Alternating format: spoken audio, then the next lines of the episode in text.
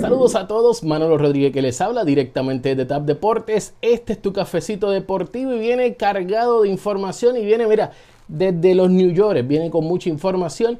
Y es que la ciudad de Nueva York le otorgó permiso a que los equipos puedan tener hasta un 20% de la máxima capacidad de los estadios. Así que los New York Mets y los New York Yankees van a poder jugar con por lo menos un 20% de fanaticada.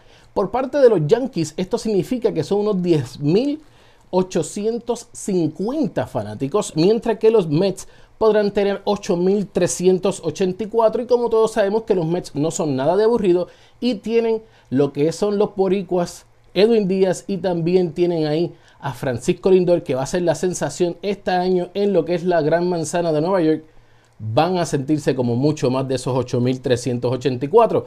Pero eso es buenas noticias. Por otra parte, no entiendo cómo, pero lamentablemente la ciudad de Dallas, Texas, o en este caso Arlington, Texas, van a permitir 100% de la fanaticada en el estadio de los Texas Rangers. Sabemos que el, gobernador de Texas dio permiso para que se abriera todo el 100% lo que eran los eventos deportivos y el estado como tal está abierto un 100% pero deberíamos de ir 100% a un juego de pelota con lo que es el coronavirus.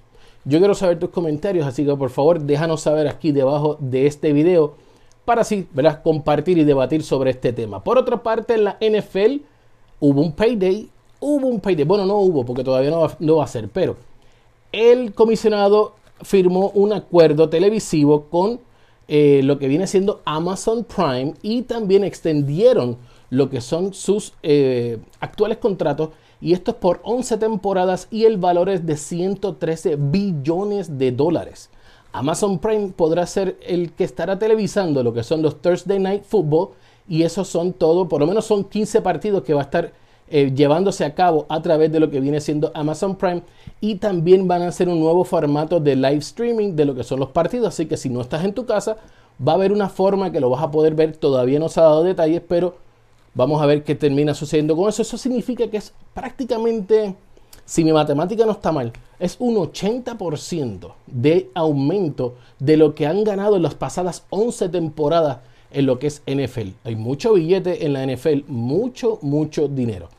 También está disponible ya nuestro review, nuestra prueba de manejo con la Toyota Venza del 2021. Eso lo pueden encontrar en tap.cars y también estarán todas las noticias relacionadas al deporte a través de todas las redes sociales bajo Tab Deportes. No olvides suscribirte a nuestro canal de YouTube.